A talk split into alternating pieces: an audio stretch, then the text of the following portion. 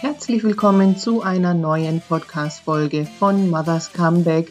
Mein Name ist Maro Sideri und ich freue mich, wenn du heute das erste Mal dabei bist und natürlich auch über alle, die regelmäßig meinen Podcast hören und vielleicht schon wissen, dass ich ja auch eine Podcast-Sprechstunde anbiete, die man auf meiner Webseite teilzeit-anspruch.de findet. Da gibt es einen Button, da steht drauf Podcast-Sprechstunde und da kann man einfach draufklicken und eine Sprachnachricht mit bis zu 90 Sekunden aufnehmen und dann landet man damit hier in meinem Podcast und ich beantworte eure Fragen, sofern ich sie denn auch beantworten kann, wenn sie aus dem arbeitsrechtlichen Bereich sind. Und heute ist es eben wieder soweit dass eine ähm, Frage eingegangen ist von der Madeleine. Die äh, hören wir gleich auch und die beantworte ich dann gleich auch. Also nutzt gerne die Podcast-Sprechstunde, wenn ihr ja eine kurze Frage habt, die ich ja gerne beantworten kann und mir das eben ein Anliegen ist, mit meinem Podcast hier, äh, soweit ich das in meinem Fachbereich, dem Arbeitsrecht, äh, ja machen kann, etwas aufzuklären und aufzuzeigen, welche Möglichkeiten es gibt, da ich feststelle, dass häufig ähm, einfach ein paar Dinge nicht bekannt sind, äh, die man einfach wissen sollte, sobald man berufstätig ist und schwanger wird, äh, die Elternzeit plant, aus der Elternzeit dann wieder einsteigen möchte, in welchem Arbeitsmodell auch immer. Und ich habe erst in der letzten Podcast-Folge ja ein Interview gehabt mit einer äh, Journalistin zum Thema äh, Streik in der Betreuung und sie arbeitet selber in Brückenteilzeit und hat ja dort eben auch äh, berichtet, dass sie erst ihrem äh, Vorgesetzten erklären musste, was denn eigentlich Brückenteilzeit ist, nachdem sie sich eben selber informiert hat. Und das ist immer wieder so, dass man einfach selber sich informieren muss, sich auskennen muss, äh, darüber, was man für Möglichkeiten hat und man nicht davon ausgehen kann, dass der Arbeitgeber, das Unternehmen, die Vorgesetzten da äh, Bescheid wissen und alle Möglichkeiten, die da eben auch äh, rechtlich äh, gegeben sind, ähm, kennen, sondern man da durchaus aktiv auf die zugehen kann und eben eigene konkrete Vorschläge machen kann. Und dann vielleicht ähm, etwas realisiert werden kann, wie man es haben möchte. Also so war das jetzt zum Beispiel bei äh, der Frau Lisa Welshofer aus dem letzten Podcast-Interview. Ein anderes Beispiel für dieses aktive Vorgehen ähm, könnt ihr gerne hören bei äh, der äh, Monika Alexander mit dem Podcast Elternzeit Chancen. Das verlinke ich auch gerne hier in den Show Notes.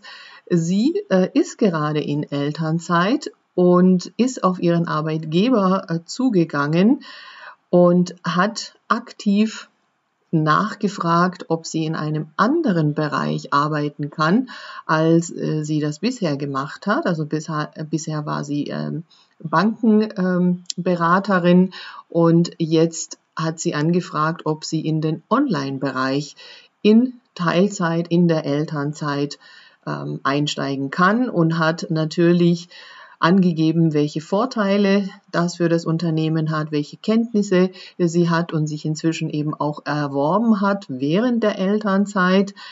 Und da war das Unternehmen so begeistert, dass sie also sofort zugesagt haben und sie jetzt in diesem neuen Bereich äh, tätig ist, im Online-Beratungsbereich, ähm, wo sie vorher nicht tätig war und das auch nicht so zustande gekommen wäre, wenn sie das nicht angesprochen hätte.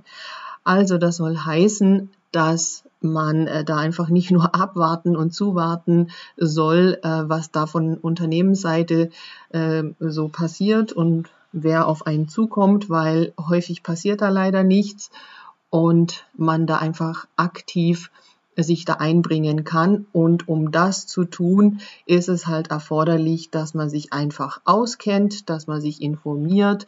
Und das ist eben mein Anliegen hier in diesem Podcast, Und ich biete ja auch regelmäßig äh, verschiedene Seminare zu verschiedenen Themen aus äh, dem Arbeitsrecht. Und aktuell biete ich am 8. Juli ein Webinar zur Teilzeitbeschäftigung, also zu den verschiedenen Möglichkeiten der äh, Teilzeit, ob in Elternzeit oder nach der Elternzeit, eben diese Brückenteilzeit, welche Vorteile damit verbunden sind und ähm, wie man das alles gestalten kann und äh, inwiefern das Gehalt auch angepasst werden kann, äh, dass man vielleicht etwas mehr verdient als äh, auf die reduzierte Arbeitszeit angepasst.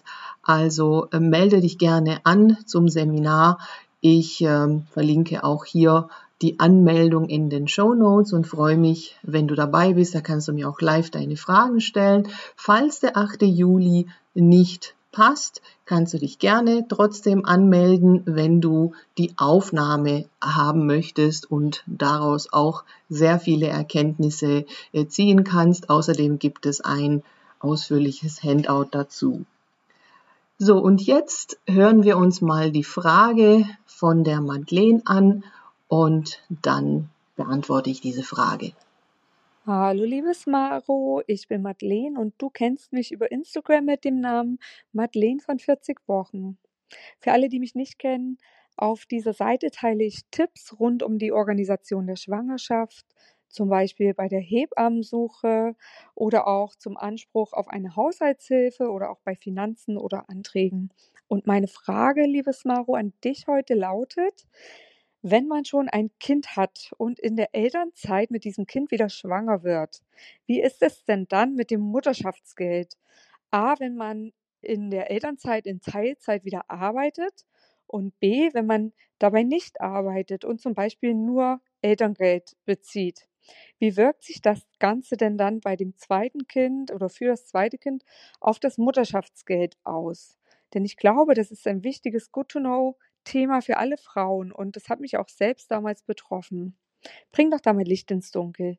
Lieben Dank und ich freue mich schon, deine Antwort in meiner Community teilen zu dürfen. Liebe Grüße.